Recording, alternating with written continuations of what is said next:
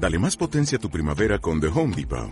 Obtén una potencia similar a la de la gasolina para podar, recortar y soplar con el sistema OnePlus de 18 voltios de Ryobi desde solo 89 dólares. Potencia para podar un tercio de un acre con una carga.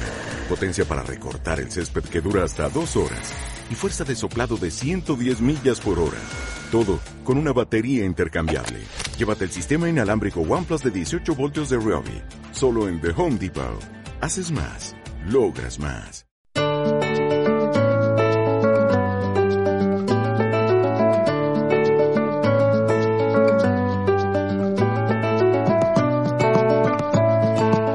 Ha tomado posición eh, Rafael del Olmo. Muy buenos días. Muy buenos días. ¿Qué tal la semana? Bueno, bien, ¿para qué nos vamos a quejar? Bien, el día hoy fresquito. Hoy el día fresquito. Ha sido un día de muchas juntas de propietarios, mucha eh, complejidad en el trabajo, todo el mundo se quiere ir de vacaciones y todo el mundo quiere que las cosas se queden preparadas para poder seguir tranquilamente. Pero si recurren a ti, seguro que se van a ir tranquilos y lo van a conseguir. Bueno, se procurará, se procurará. Bueno, ya saben que Rafael del Olmo es eh, administrador de fincas, abogado, y que está aquí porque quiere ayudarles, quiere ayudarles a resolver, a orientarles en cualquier conflicto que tengan en su comunidad. Está esperando ya que recibirles y lo pueden hacer como siempre. Les voy a recordar las vías para, para hablar con, con Rafael. Lo pueden hacer por teléfono en el 95 50 56 202. También lo pueden hacer en otro teléfono, 95, por si comunica, 50 56 222. Y también está a su disposición, si les resulta más cómodo, dejar un mensaje de Bob, nuestro WhatsApp, que es el 670 94 0200. Totalmente a su disposición. Eh, Rafael, Ahora que hace calor, ¿con el tiempo nos alteramos más? ¿Hay más problemas o, no, o nos calmamos? ¿El calor qué hace? ¿Nos El- altera el- o nos calma? Yo creo que el calor altera y además, sobre todo si tiene incidencia directísima sobre algunos servicios comunitarios, eh, ya es la reoca. Eh, por ejemplo, un edificio con un sistema de aire acondicionado centralizado que empieza a fallar genera unas tensiones brutales en la comunidad, porque claro, es algo que todo el mundo demanda, Claro. algo que todo el mundo necesita y en el momento en que esa incidencia se produce, pues la verdad es que la, la- la tensión se, se desborda. Tiene que ser muy complicado, ¿eh? Un aire acondicionado en una comunidad tiene que ser terrible. En una ciudad andaluza, además, ¿eh? con unas Claro, con unas te- temperaturas claro. eh, escandalosas, ¿no? Y a eso hay que saber reaccionar muy rápidamente y dar una solución inmediata, porque si no las cosas se desbordan. ¿Y suele haber consenso?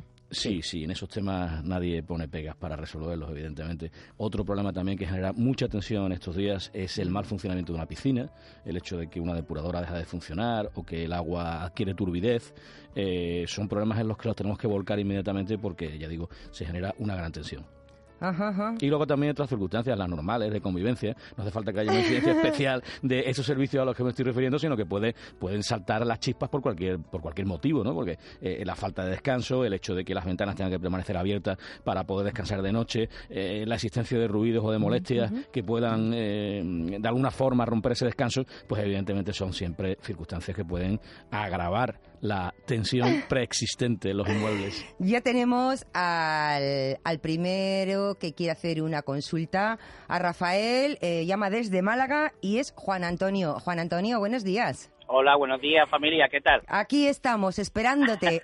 Muy bien, pasando el verano, estupendo. Te escucha Rafael. Buenos Hola, días, Juan Antonio. Rafael. Muy buenos días. Mire, voy un poco al grano, voy a intentarlo. ¿eh? Nos aprueban una subvención después de varios intentos de un 40%. Sí. eh, el resto de un- del 60% se pide, se, se, se lleva a prueba, se aprueba en la, en la La reunión asamblea, para, sí. para préstamos. Eh, de un total de 100.000, ¿vale? Eh, le, le comento después de varios intentos en, el- en los cuales pues ya se había incluso pagado el, el impuesto del el ISEO, ¿no? Algo así parecido. El y, ICIO, el impuesto de y, y- obras. Eso, y, y la, y, la, y la, la- la aprobación de la reforma, vamos. Perfecto. La duda es que supuestamente todos los vecinos tenemos que colaborar en el préstamo.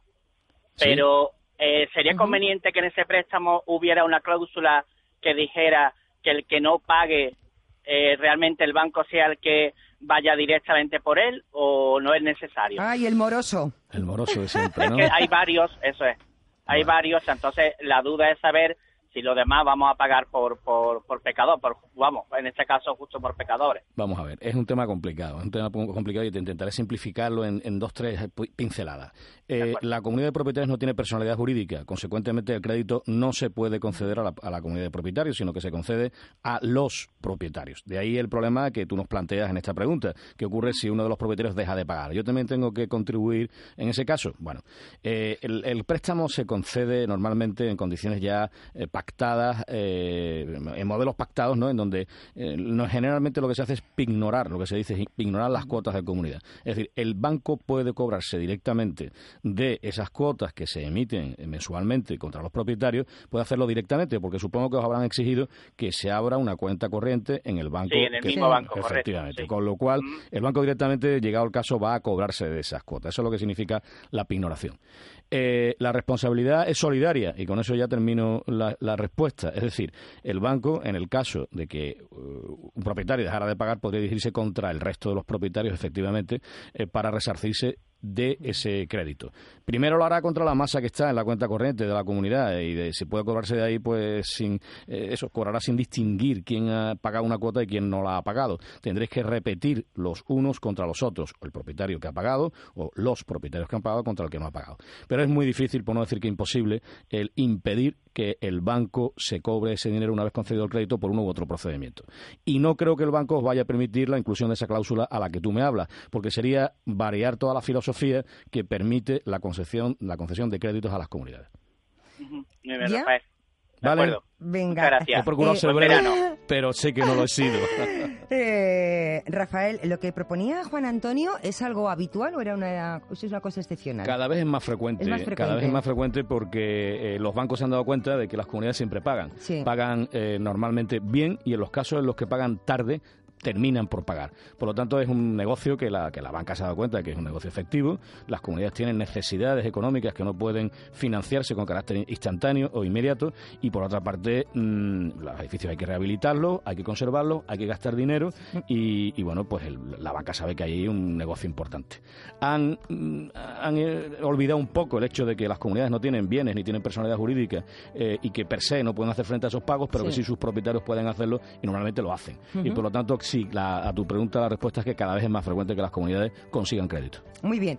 Vamos con, con Maribel, que nos llama desde Jerez. Maribel, buenos días. Hola, buenos días. Buenos Feliz días, Maribel. verano. Gracias. Eh, vamos a ver, lo mío es más sencillo. Eh, nosotros vivimos en una calle particular de 16 casas, Sí, a la cual se acceden por dos puertas. sí. Eh, eh, quieren cambiar lo, los, lo que es las placas de los telefonillos y los mismos telefonillos de cada casa, que mm, aunque en un principio venían con uno cada casa, ah, hay gente que ha puesto dos, tres, incluso cuatro. Mi pregunta es, eh, el- a la hora de, de poner todos los vecinos la aportación económica, ¿se hace según las dimensiones de la casa o, o es por partes iguales? Quiero decir, es como la comunidad. Eh, proporcional te refieres, eh, ¿verdad? Exacto, exacto. Y luego lo- los telefonillos que está- son interiores, ¿se consideran también comunidad o si yo tengo dos pago dos, si yo tengo uno pago uno? Una preguntita. El- esa multiplicidad de, de porteros electrónicos que se ha ido produciendo con el tiempo, que es en la instalación interna de cada casa? Su- Interna, interna, Bien, vale, sí. vale, de acuerdo. O sea, que cada vivienda tiene un solo, eh, eh, un solo portero electrónico que da servicio desde la calle y luego No. hay... Hay un, dos placas con, con la mitad de los, de los Cada una de ellas, digamos, sí. y mitad. Vale. Y luego cada uno luego dentro de su casa ha puesto mm, eh, diferentes eh, Exacto. receptores de la llamada, digamos, ¿no? Exacto, Vale, las casas entendido. venían con uno Entendido. y Sí, sí. Mire, eh, en, en propiedad horizontal, cualquier gasto comunitario tiene que eh, distribuirse en función del coeficiente, ¿eh? a lo, Vale. lo que usted llama la superficie o, lo que, o las dimensiones de la vivienda, que están deter- determinando el coeficiente de cada uno de los inmuebles. Por lo tanto, eh, salvo que, hubiese un acuerdo por unanimidad para aplicar cualquier otro criterio, que puede ser el de la- el reparto por partes iguales o cualquier otro criterio, si no se produce ese acuerdo por unanimidad, el gasto tiene que distribuirse por coeficiente. Primera cuestión. Segundo, si ya dentro de la vivienda cada uno de los propietarios han hecho una distribución X o Z, eso es de su exclusiva responsabilidad y, consecuentemente, cada propietario tendrá que pagar esa parte interna del gasto en virtud de lo que haya hecho o de lo que haya ido haciendo a lo largo de los años. Si hay cuatro terminales, cuatro receptores de ese portero electrónico, eso será ya su responsabilidad y la comunidad solamente tendrá que pagar el único original que hubiese eh, inicialmente. Perfecto, pues muchísimas gracias. De nada. Maribel, buen día. Igualmente, feliz verano. Lo mismo, un besito. Adiós. Vámonos a Jaén, porque allí nos está esperando Francisco. Francisco, buenos días. Buenos días. ¿Qué tal hacen Jaén? ¿Fresquito? Pues, está haciendo ya calor. Ya empieza a hacer calor. ¿Empieza a hacer calor? Bueno, bueno, dicen que va a venir todavía peor. Vamos a verlo. Bueno, pues eh, aquí estamos para lo que venga. ¿Qué vamos a hacer, no? Te vamos a- Venga, te escucha Sí, Rafael. Ra- Rafael, vamos, eh, buenos días, Rafael. Buenos días. Eh, vamos, yo tengo un pequeño problema, no sé si es pequeño o grande, el No. cual tengo una escritura de una vivienda de protección oficial Sí. que ya está pagada, voy a hacer escritura y me dicen que tengo la escritura de mi piso cambiado con el del frente. Yo vivo en el Oh. segundo izquierda y el del frente el segundo derecha. Hablo con el vecino y dice que no quiere mover escritura. Yo ya tengo el piso pagado, es posiblemente, no lo sé, no lo tiene pagado. Voy a un abogado y me dice que si quiere, bien, que si no quiere, que no se puede hacer nada. ¿Eso puede ser así? Pues la verdad es que es un problema que nunca me he planteado. Eh, es realmente curioso, ¿no? El- Vamos, la vivienda de protección oficial, que estoy hablando de hace ya 20, 25 años por lo menos. Al que final ya terminé yo de pagar hace dos años y digo, coño, voy a hacer ahora escritura. Me mandaron los papeles estos para hacer escrituras nuevas. Vamos, yo las que tenía eran estas que te dan para mientras se paga la vivienda. Sí, sí, sí, lo entiendo. Un documento privado y no está todavía elevado a escritura pública y ahora necesita elevar la escritura pública para hacer constar registralmente su titularidad, cosa que es muy muy muy conveniente por otra parte, ¿no? Y ahora nos encontramos de que la escritura mía sola del, del vecino de frente. del vecino- el vecino de frente dice que no, que no quiere mover nada. ¿Y el vecino de enfrente tiene escriturada su vivienda? Sí, tiene su vivienda. Él ¿eh? sí ya la tiene escriturada, ¿no? Eh, no, no, no, no la tiene escritura. Es decir, me supongo, que yo tampoco le he visto la escritura, me supongo que estará pagándola todavía, porque el muchacho es más joven que yo, por supuesto. Bien.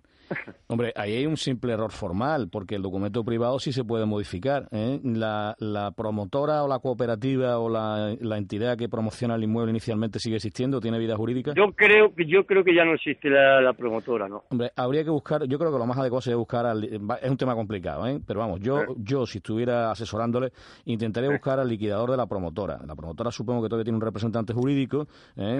lo, no- normal que ocurre, y, y- Sí, sí. y ese y ese documento privado que le formalizaron en su día, pues Sí. yo creo que el- el- el- la propia promotora tiene capacidad, claro, se requiere el consentimiento también del vecino de enfrente, como usted bien dice, el Claro. suyo y el de la promotora, para que esos documentos privados se adecuen a la realidad. Y a partir de ese documento privado adecuado a la realidad, elevarlo a escritura pública. ¿eh? Yo creo que si se, se consigue ese objetivo y se modifica ese documento privado, la verdad es que mm, el señor, eh, su vecino de enfrente, no tiene que poner ningún problema, porque su situación va a seguir siendo la misma, de pago, de misma, de, concesión o no de la escritura pública, etcétera, etcétera. Y sin embargo, usted va a conseguirse verse beneficiado para poder elevar ese documento privado modificado a escritura pública. Yo empezaría por ahí.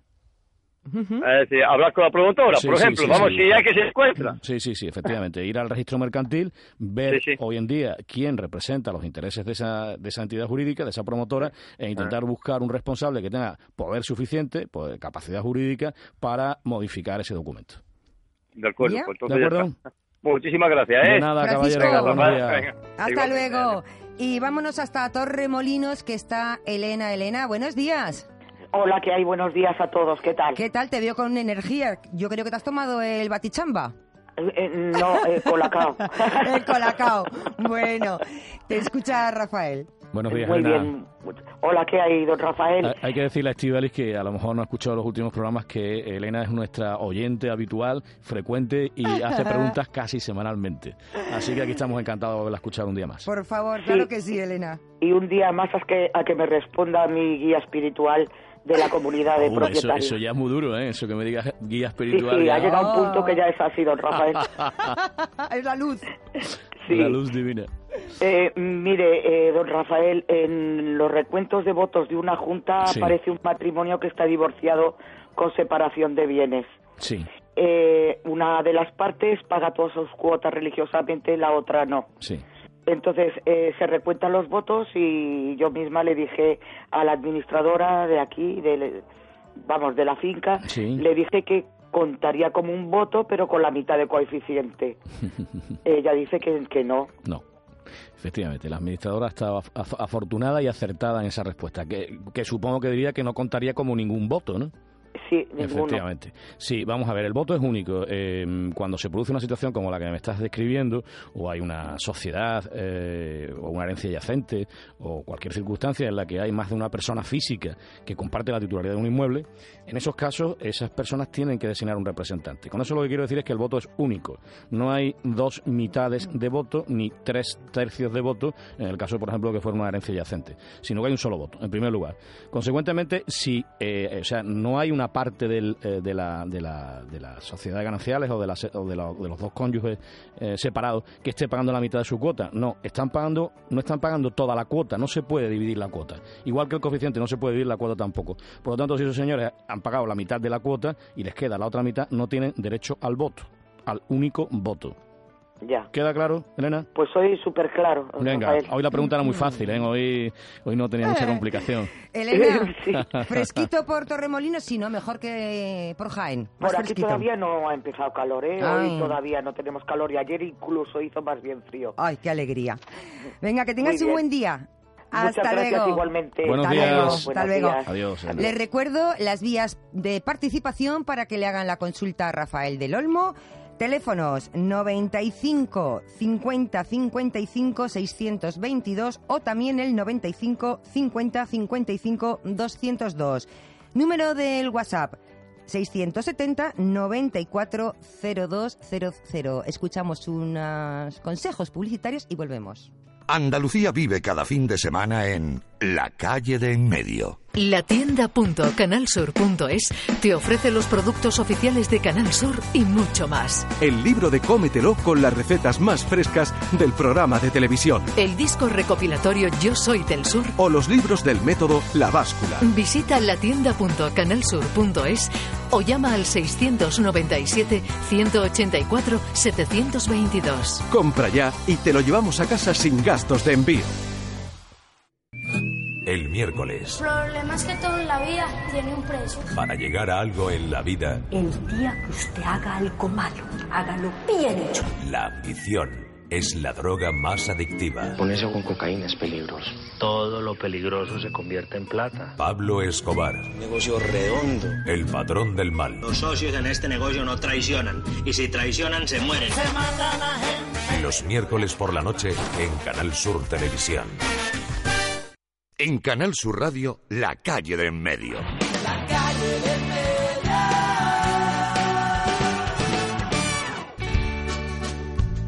en. Yo vivía muy tranquilito en una modesta Kelly. A mi aire subía y bajaba y nada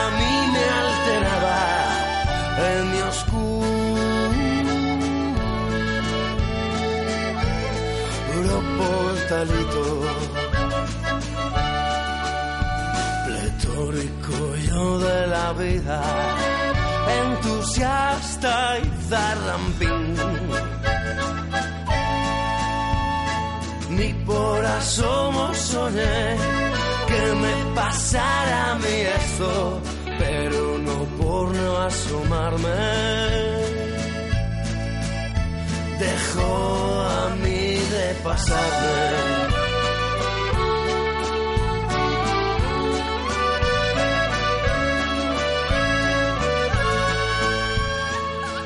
Y con este ambiente de ranchera que nos pone Pedro, el realizador, seguimos aquí con Rafael del Olmo. Rafael, vamos a ver, hay una cosa muy novedosa que está pasando o va a pasar cada vez más en las comunidades de propietarios y esto no sé si es bueno o malo las notificaciones electrónicas a las comunidades de propietarios. Bueno, malo o regular, todavía no lo sabemos, no pero sabemos. es la realidad jurídica. Es muy reciente. Sí, vamos, la, la modificación de, de, la ley, de, la ley, de enjuiciamiento civil se produce en octubre del, del, año pasado y a partir del 1 de enero, lo que pasa es que las administraciones están teniendo todavía una cierta, eh, digamos, que tolerancia al problema, porque es muy complicado, a partir del 1 de enero de este año las comunidades de propietarios solamente pueden ser notificadas a través de conducto electrónico. Es decir, cada comunidad de propietarios va a tener que tener una identidad electrónica y, eh, bueno, pues se van a hacer esas notificaciones de esa manera. ¿Qué ocurre? Pues que desde el ayuntamiento, desde la agencia tributaria, desde la tesorería de la seguridad social, en el caso de que tengamos empleados en la comunidad, desde, desde todas las administraciones públicas, se van a dirigir a las comunidades por, por vías electrónicas.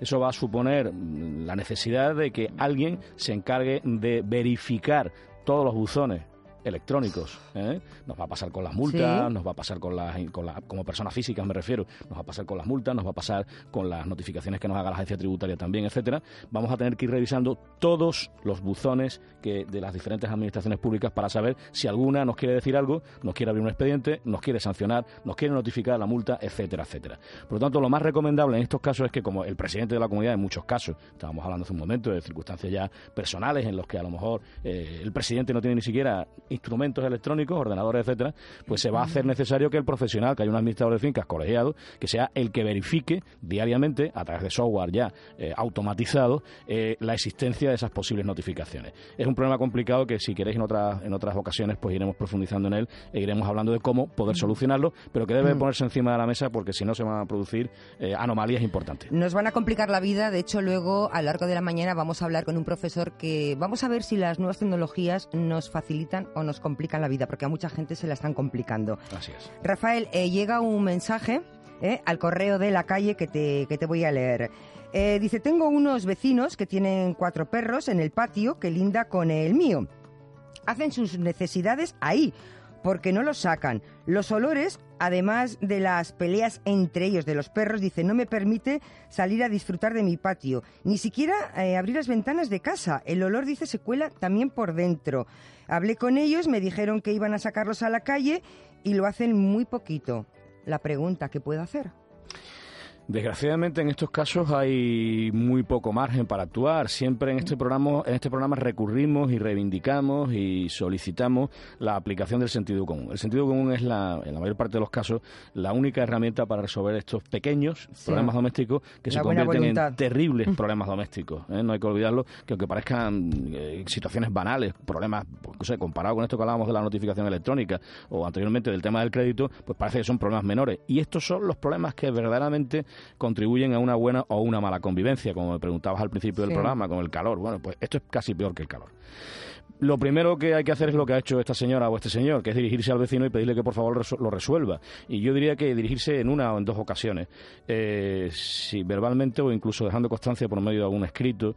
Eh, la comunidad tiene capacidad también para convocar una junta de propietarios y exigirle a este señor que resuelva el problema. Y finalmente puede también hacerse mm, eh, dos cosas. Una, denunciar ante la autoridad municipal la asistencia del problema, que es la competente inmediata para intentar dar una solución. Y en segundo lugar también incluso demandar al propietario lo que conlleva eh, tardar, eh, lleva gastos y lleva molestias que hay que intentar eh, no generar, pero si no queda más remedio, habrá que poner una demanda contra el propietario. Vaya, vamos a ver si tenemos tiempo para una última respuesta que también llega a través del correo de la calle de en medio. buenos días, ahora cambiamos de presidente de la comunidad, la duración es de un año. Sí. Está registrado en el libro de acta la duración y el orden a seguir para la presidencia, pero da la casualidad que esta persona, la que le, le, corresponde a la presidencia, está denunciada por la comunidad por un problema personal. ¿Se puede saltar el orden de la presidencia? Y si el próximo presidente se puede negar a coger la presidencia. Dos preguntas. Dos preguntas. La cual más sabrosa cada una. Vamos a ver. El propietario, eh, el presidente es designado, dice la ley, designado por la Junta de Propietarios. Eh, ese es el criterio preferente. El segundo criterio por defecto y el tercero son el del turno rotatorio establecido previamente o el del sorteo o cualquier otro, dice la ley. Pero son criterios eh, subsidiarios. El preferente es el de la elección. Por lo tanto, la Asamblea puede designar a este o a otro señor. No tiene obligatoriamente que designar a la persona que aparece como eh, sucesor en el, en el turno establecido. Eso en primer lugar. Eh, y además no creo que sea conveniente que una persona que tiene un enfrentamiento con la comunidad a través de un procedimiento judicial ejerza la presidencia, porque lo primero que puede hacer es retirar la demanda presentada contra sí mismo, con lo cual se produciría una situación realmente paradójica. La segunda cuestión era, eh, que ya se me ha ido... Si el presidente que le toca se puede negar a, acogerla. Mm, vamos a ver, en puridad legal, no. El presidente solamente puede eximirse del ejercicio del cargo de presidente cuando alega una justa causa ante un juez y la ley no dice cuáles son las justas causas. Ese sería el procedimiento. O sea que sí o sí. Sí o sí. ¿eh? Lo que sí nos podemos encontrar con una situación también paradójica, que es que el presidente, no habiendo renunciado a la presidencia de, de la forma que lo estoy diciendo, a través de un procedimiento judicial, realmente no la ejerza, con lo cual nos podemos encontrar también con un problema práctico. Pero nadie puede negarse, a, eh, eh, en, la, en, la, teoría jurídica, sí. nadie puede negarse a ejercer la presidencia si no es alegando una justa causa ante un juez. ¿Y puede y este delegar en alguien? Si no, alguien acepta, el tampoco. cargo es indelegable. No se puede delegar en un hijo, en la esposa, en un amigo o, o en el compañero. O sea que es sí o sí, te Sí toca sí. y te tocó. Así es. Pues nada, espero que hayan quedado resueltas y aclaradas las dos preguntas que nos hacía el oyente. Eh, Rafael, que Dime. como siempre nos arreglas la vida, nos haces que la convivencia yo. sea más fácil. Algún día tenemos que hablar mm, de cómo viven en comunidad las abejas, que es un ejemplo a seguir. Por ejemplo, ¿No? por ejemplo, un ejemplo bellísimo además, bellísimo. Son casi perfectas. Sí, sí, Son totalmente. casi Mi- Mientras perfectas. que no nos las matemos como por lo visto estamos haciendo con pesticidas y con cosas por el estilo, Bueno. desgraciadamente. Que tengas una buena tarde de domingo, que descanses y te Muchas esperamos gracias. aquí el próximo, El próximo domingo, con mucho gusto estoy aquí. Un beso, hasta luego.